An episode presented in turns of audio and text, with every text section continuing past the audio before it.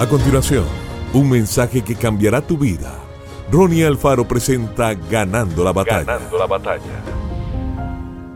¿Quién se cree este filisteo pagano que se atreve a desafiar al ejército del Dios viviente?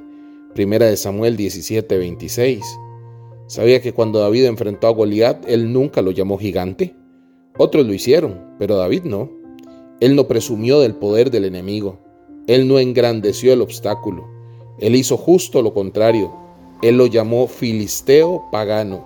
No solamente no reconoció quién era Goliat su fortaleza, su poder y su experiencia, sino que fue más lejos y lo minimizó.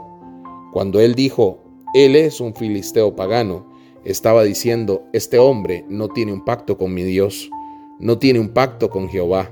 En otras palabras, Él no tiene en su vida el favor que yo tengo en la mía.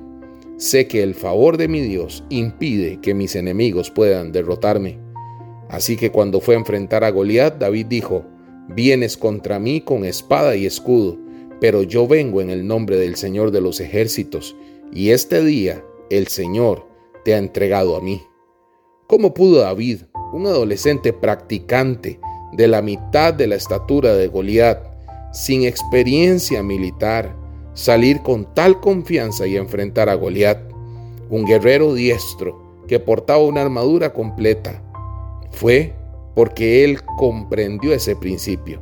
David es el que dijo, el favor de Dios impide que mis enemigos me derroten.